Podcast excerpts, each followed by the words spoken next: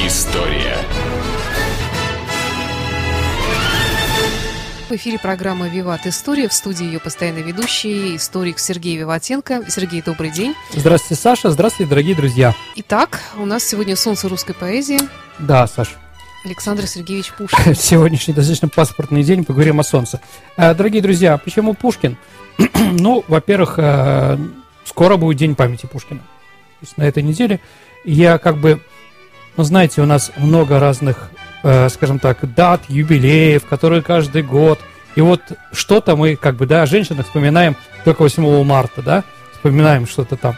А вот, э, день рождения какого-то человека вспоминаем в этот день. Ну и так как в День памяти будет очень много про Пушкина сказано, Поэтому решил нанести превентивные удары, поговорить о том, чтобы не повторяться, да, а, поговорить о том, что, о чем у нас говорить не будут. То есть сегодня, на самом деле, мы пытаемся с вами поговорить, ну, скажем так, посмотреть на Пушкина немножко с других сторон. Понятно, что он гений русской поэзии, да, вообще русский литератор, гениальный, конечно, и романы его, и просто раска повести, да, они, конечно, прекрасные и на всю нашу жизнь. Но давайте, как бы, вообще, какое влияние Пушкин у нас было какое-нибудь влияние? Он отразилась э, э, жизнь Пушкина, его произведения? Я думаю, что он повлиял очень серьезно и на русский язык, мне, как, мне так кажется. Вот, Саш, это случае. первое, как бы, да, дорогие друзья. Или, это, может быть, это Саш, штамп, конечно. И, вот, да, это штамп, а, ну, действительно, повлиял, у него прекрасный язык. Но говорить, что он отец а, современного русского языка, это неправда. До него, как бы, уже были люди, которые уже начали писать. Это, это Иван Андреевич Крылов, а, с басней, вот у него русский язык, да, и второй это Александр Сергеевич Грибоедов, да. Но Пушкин, это Третий Когорти, его, конечно, никто а, как бы не говорит, что он там не имеет к этому отношения. Но действительно у нас такой штамп, что он один. Нет, он не один и не первый. Хотя Британика это английская энциклопедия, британские ученые, дорогие друзья, а, она утверждает, что до Пушкина русский язык был мертворожденный, на нем было невозможно ни писать, ни читать, ни говорить ничего. Ну да, британики, ну то, видимо, на британских островах это виднее, чем у нас тут. А, так или иначе, действительно есть такой а, штамп, да, то, что он автор э, литературного русского языка. Это неправда. Совсем, ну, не совсем правда. А, наверное, какое влияние, ну, действительно, Пушкин историк. Вот об этом надо сказать. Пушкин, дорогие друзья, был хорошим историком. Он действительно разбирался, он работал в архивах. При написании своего самого знаменитого исторического... Кто у него самый главный исторический герой, Саш, у Пушкина? Кто? Такие изображаешь картины, начинаю пугаться. А, вот в этом смысле, да. А, ну, на самом деле, а, вот у нас опять-таки мы живем штампами по капитанской дочке, кто такой Пугачев. А, Пушкин а, был отправлен даже в специальную командировку. Он ездил на Волгу, в Самару, например, где встречался с людьми, которые помнят еще восстание Пугачева. Э, ездил в Оренбург, опять-таки, туда. То есть он был не просто человек, который сидит, э, сидит у себя там дома в Петербурге и пописывает о том, что не понимает, да? Нет, он действительно, он пытался войти в проблему, специально ездил, и действительно Пугачев у него романтичный герой, да, помните? Добрячок такой. Ну, Добрячок, Рубаха да, он парень. справедливый, да, да, а это знаменитое лучше, а, лучше 30 лет пытаться кровью, да, чем 100 э, лет пытаться падалью. Помните там Сокол и Ворон-то это mm-hmm. и прочее. Да, все правильно. Но, дорогие друзья, действительно, мы считаем о Пугачеве так. Верно это, конечно, нет. Но оскорблять Пушкина или на него говорить, что он не прав, тоже нельзя. Ведь Александр Сергеевич Пушкин, кроме этого произведения, написал еще одно произведение «Историю Пугачевского бунта», в котором он, наоборот, показал его как кровавым деспотом, и опираясь уже на настоящие документы, да, он а, описал Пугачева с другой стороны. Но мы почему-то это не читаем. Ну, в советское время было понятно, что Пугачев, вот, капитанская дочка, драматичный герой, руководитель крестьянского э, восстания, крестьянской армии. А то, что Пушкин на нем плохого увидел, как бы убрали. Борис Годунов.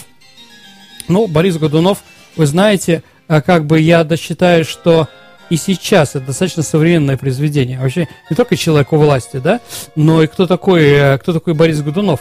По-моему, он очень правильно ухватил.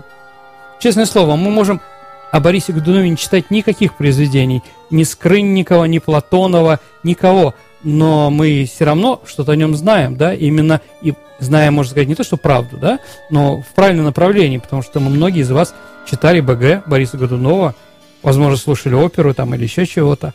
Вот, так или иначе, действительно тоже.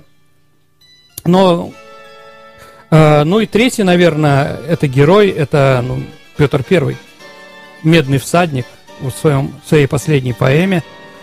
Он э, обращается к нему, и все штампы, которые мы знаем про наш город, мы штампуем от Александра Сергеевича, да? Да. Люблю себя Петра творение, да, и там творю без лампады и прочее, прочее, прочее. Это же ведь как раз Пушкин все это сделал. Природе здесь нам суждено в Юрова пролубить окно, да? Ну вот. То есть без Пушкина нам трудно. А, трудно, мы его любим. Ну, давайте поговорим, может быть, с каких-то с других позиций, да? Тоже о штампах. А, говорить о том, что Пушкин был революционером, я думаю, спорно. Но вы, Саш, помните, да, там, что он друг декабристов.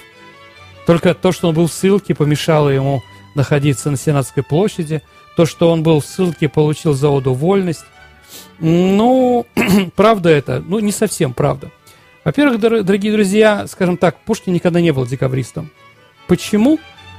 Ну, по одной причине, что его друзья туда не пускали – не потому, что он был гений, да, давайте сохраним гения, нас убьют, а он-то останется, да, ну, Пушкину было 21 год, 22, то есть вот это время, да, когда он начал общаться с декабристами, ну, вряд ли там можно было увидеть гения, да. Он написал в это время одно произведение, которое действительно, ну, кроме «Оды вольность», но она спорная, а, это первый русский рыцарский роман. Саша, какой? Руслан и Людмила. Ну, помните, там Витязь Руслан? Ну, конечно. Да, да. который борется с разными фарлафовыми рогдаями. Никогда не думала, как о рыцарском романе. Ратмира. Ну, на самом деле, это рыцарский роман. То есть, э, но Пушкин, он, э, наверное, все-таки вышел, вышел из, из, ну, тогда об этом мало кто говорил, вышел все-таки из европейской шинели, наверное, из барынского фрака. Евгений Онегин, наверное, тоже э, поэма, которая была написана «Подражание Байрону». Этого путешествия Чарля Гарольда дорогие друзья, может, помните. Вот, так или иначе. Это потом он же, как бы, с возрастом, он получил свой стиль, да, который был не похож ни на кого. То есть он первооткрыватель поэмы в стихах в нашей стране и многое другое. Второе, почему Пушкин не был декабристом, потому что он был, ну, болтуном. Они к нему серьезно не относились. А они относились серьезно потому, что он был еще монархистом.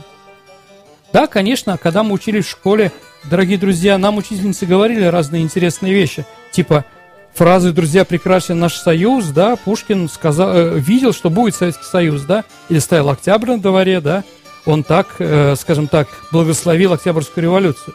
Ну, не было. Нормальные стихи Пушкина, да, клеветникам России и прочее, говорят о том, что он был русским патриотом и монархистом. Честное слово. А единственное, почему он попасть на Сенатскую площадь, потому что там были его друзья. Ну, как бы, да, то есть и друг детства Пущин, там, с Кихельбекером, и другие, э, с которыми он познакомился с людьми. И, скажем так, только вот этим все побежали, и я побежал, да, и он так сказал, честно, Николаю Первому. Но мы можем сказать, что летом 26 -го года у него прошло чистое перерождение. То есть, когда он встретился, это перерождение было его, э, на него влияние Николая Первого. Николай Первый его к себе пригласил, с ним побеседовал. А, ну, помните знаменитую фразу «Где вы были, Пушкин», да? Я был бы на Сенатской площади, да? Э, как раз э, из этого разговора. Но кроме этого, там же много было и другого интересного.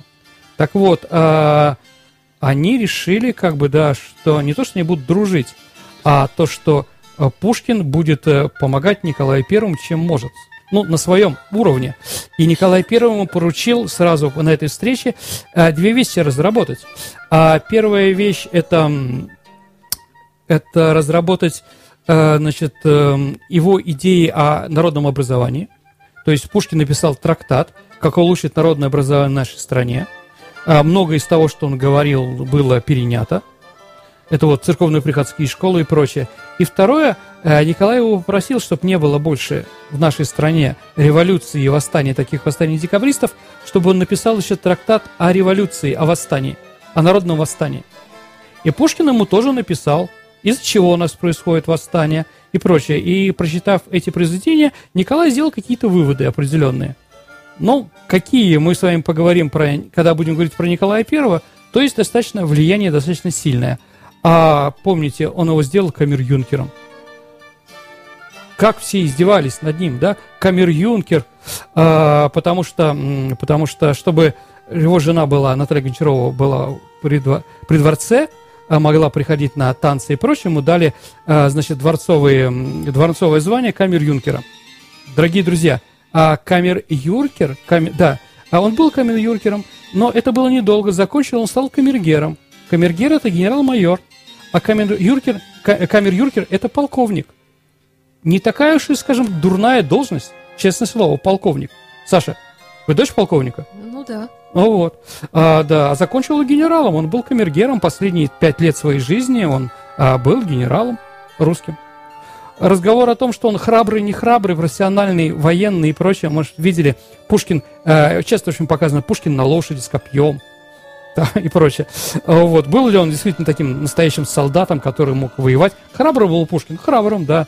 Но вот что вспоминал э, князь генерал Орлов, который им, э, скажем так, э, который вместе с Пушкиным был за Кавказе во время турецкой войны, путешествие в Арзарум, да? Вот, раз мы с Пушкиным сели покататься на лошадях, Пушкин немножко проехал и упал. говорит, да, единственная, единственная кобыла, которой мог господин Пушкин хорошо пользоваться, это был Пегас. Пошутил так Орлов. Ну, то есть, говорить о том, что он был там какой-то гусар типа, тоже не надо, да? Пушкин был, конечно, храбрым человеком, но профессиональным военным, конечно, он никогда не был.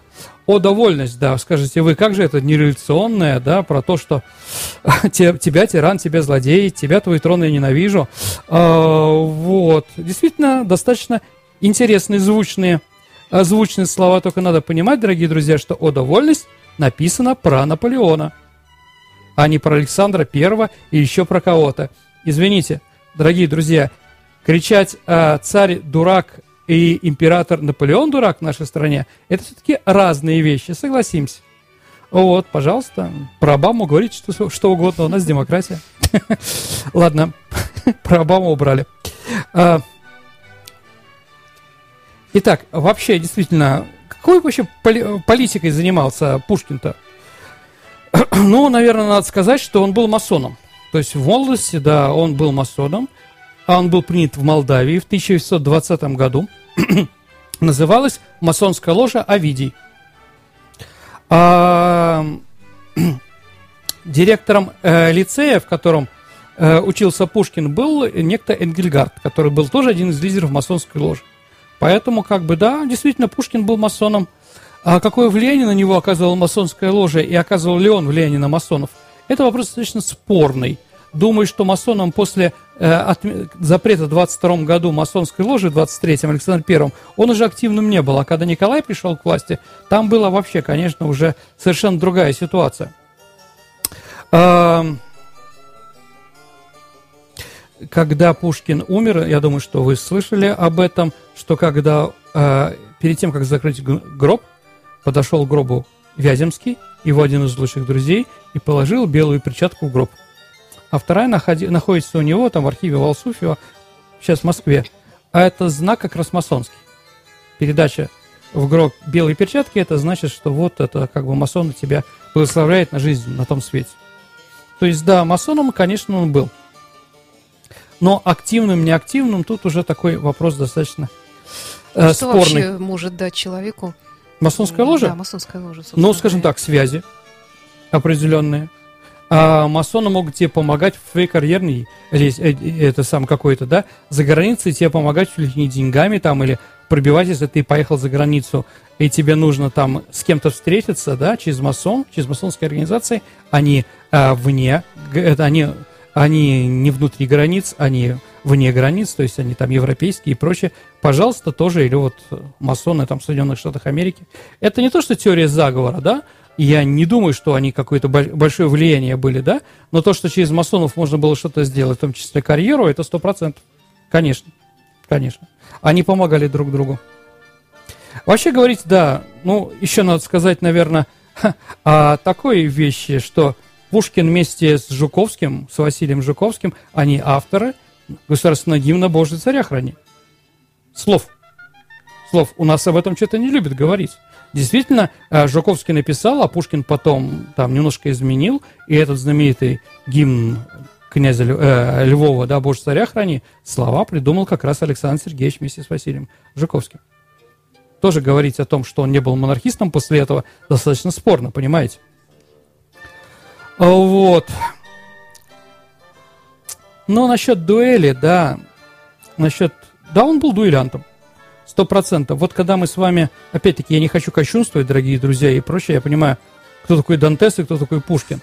А, но надо понимать, что э, когда Пушкин, э, мы еще поговорим сейчас о дуэли, когда Пушкин вызвал дуэль Дантеса, да, вот эта вот картина, это был 21-я дуэль Пушкина и первая Дантеса.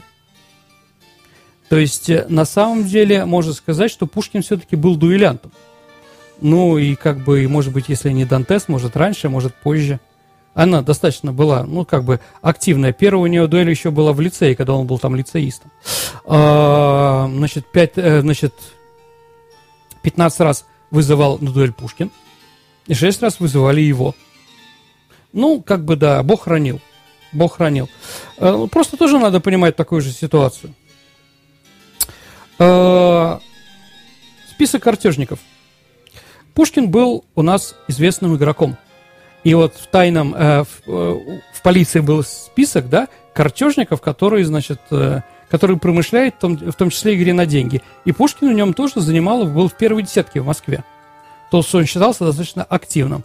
Когда Николай I, они с ним часто встречались, вообще говорить о том, что а, как бы царь был где-то далеко от Пушкина, да, и он виноват его смерти, ерунда, смерти он никак не виноват. Так вот царь говорит, Александр, ну сколько можно играть-то? Да, вы же много проигрываете и прочее. Он говорит, а мне это, Николай Павлович, помогает жизни.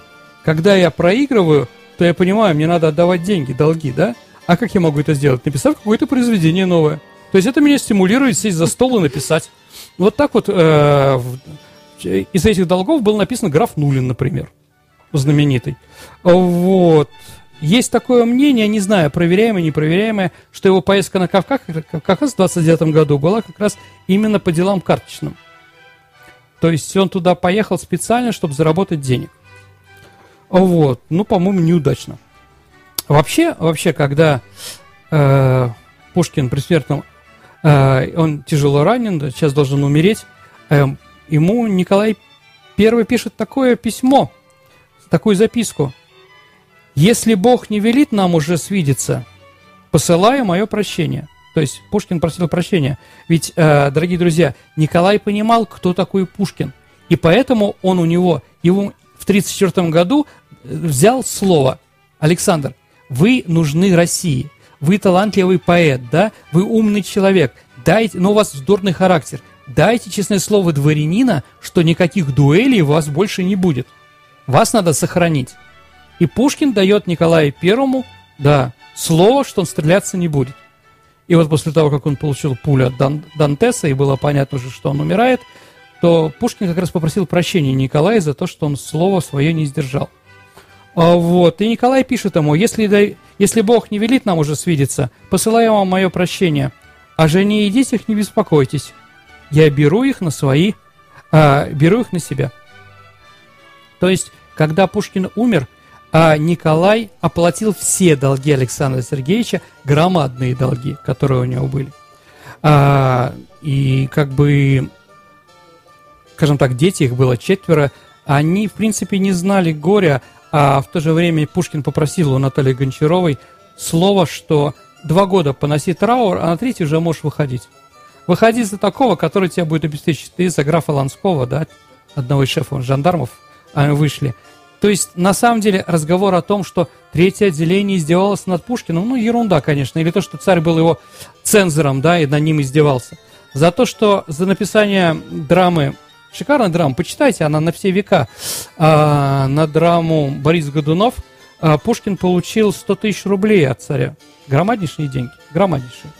Но опять-таки эти деньги ушли на покрытие его долгов, да, но то, что говорить о том, что Николай над ним издевался, нет, конечно, такого нигде не было. А если мы смотрим переписку э, Александра Сергеевича, она в десятом томе академическом, да, знаете, у нас есть академическое издание, да, полное собрание сочинений Пушкина, в десятом томе письма. Так вот, самое большое количество писем Александр Сергеевич написал Наталье Гончаровой. Ну, что понятно. А на втором месте его друг, граф, э, князь Вяземский. А на третьем месте Бенкендорф, руководитель третьего отделения. И почитайте, по, почитайте эти письма. Там нет такого, да, там, что один приказывает другой. Он советуется литературно, с ним беседует о жизни, помнит, просит чем-то помочь. То есть это были нормальные взаимоотношения. Говорить о том, что его там над ним издевались там и прочее, нет, это неправда, дорогие друзья. Пушкин, э, Пушкин был, да, достаточно вхож э, наверх и даже мог влиять на какие-то принятия не то что решений, но какие-то на какие-то должности кого-то там он мог пролоббировать. Опять-таки в гуманитарной, э, в гуманитарном направлении. Ой, конечно, Пушкин это дитя европейского просвещения. Это как бы понятно, это дитя Европы, выросшее на русской почве. Э, надо понимать, что кличка у него была в детстве француз. А почему в лицее? Да потому что он до пяти лет на русском языке говорить не мог. Только, э, только на французском. Для него это был основной язык. И только после того, как мама с папой развелись, Александр Сергеевич уехал под Москву в деревню, и там к нему представили Арину Родионовну знаменитую, тогда он научился русскому языку. Да, а так-то, в принципе, конечно, он его не знал. Да, действительно, он был европейцем. Ну, да. Э, Пушкин, э, семья Пушкиных, конечно, аристократическая, известная, но в то время была она бедная и в опале. То есть э, дедушка Пушкина поставил на Петра Третьего и на Гудовича, и когда Екатерина пришла к власти, она его отправила в опалу. То есть последние 50 лет до рождения Александра Сергеевича Пушкины не играли никакой роли в нашей истории. Что тоже понятно. так вот, единственное, что из-за того, что дядя Александра Сергеевича, знаменитый поэт Василий Львович Пушкин, а, был другом Михаила Михайловича Спиранского, ну, главного чиновника нашей страны. И через это как, раз, как бы и семья Пушкиных и пролоббировала, что Александр Сергеевич был отправлен, а, был отправлен в лицей. А так его туда не брали. Только вот через Спиранского. Ну, действительно, там была элита. Был ли он одинокий? Да, наверняка. Гении они все одинокие. Мечущий гений, да. Э, как учился, учился он в лицее, он был третьим с конца. То есть, в принципе, ничего не предвещало, да. Единственное, у него было очень хорошо по иностранному языку, по французскому и по русской литературе. То есть первые стихи он начал писать именно в этот момент. Вообще, если почитать, как бы, да, вся эта ситуация и э, насчет его предков из Африки, она его бесила. Он даже, скажем так, на вопрос, какие-нибудь вопросы про его прадедушка Рафа Петра Великого, он говорил, да, сударыня, я обезьяна. Ну, с одной стороны, у него была кличка обезьяна, если вы помните, в лицее, да, кроме француза. А вторая, он просто превосхитил Дарвина 100% в этом отношении. По лицу Пушкина, конечно, одни, кто его к нему относился хорошо, отвечали, что он был мил, интересен, да, как бы э, с глубоким взглядом. Те, кто терпеть не мог, говорил, что он был э, волосатый, он был черный, неприятный, чертенок такой и прочее. Ну, на самом деле, наверное, правда, где-то в середине.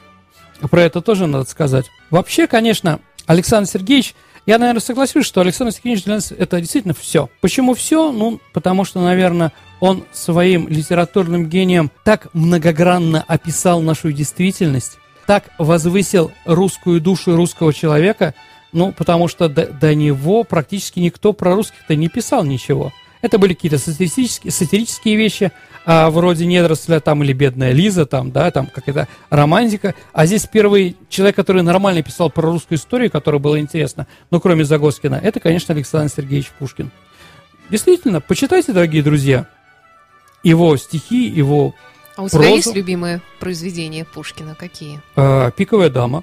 Кстати, моя тоже. «Пиковая дама» из и повести Белкина. Да, и «Пиковая дама», а из стихов, ну, не знаю, вот э, Алина весь, Жальтис давно не смеет. Да, на самом деле он очень глубокий и действительно очень интересно. Почитайте Евгения Онегина. Причем можно читать бесконечно и много да. раз перечитывать, как делала моя бабушка, например. Конечно. Она знает очень много наизусть, кстати. Сто процентов. Дорогие друзья, вот нечего, да, вот возьмите, прочитайте что-нибудь Пушкина, получите удовольствие, и правда.